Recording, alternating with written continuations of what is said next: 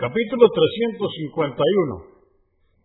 La prohibición de orinar y defecar en los caminos, así como en las sombras que utilizan los caminantes, o en los lugares donde se bebe y come. Dice Alá el Altísimo en el Corán, en el capítulo 33, aleya o verso 58.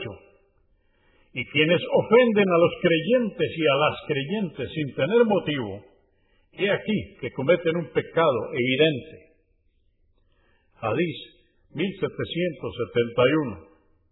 Narró Abu Huraira, que Alá esté complacido con él, que el mensajero de Alá, la paz de Dios con él, dijo, temed dos cosas que traen la maldición. Preguntaron, ¿cuáles son?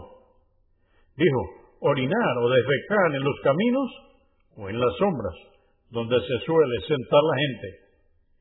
Muslim 269.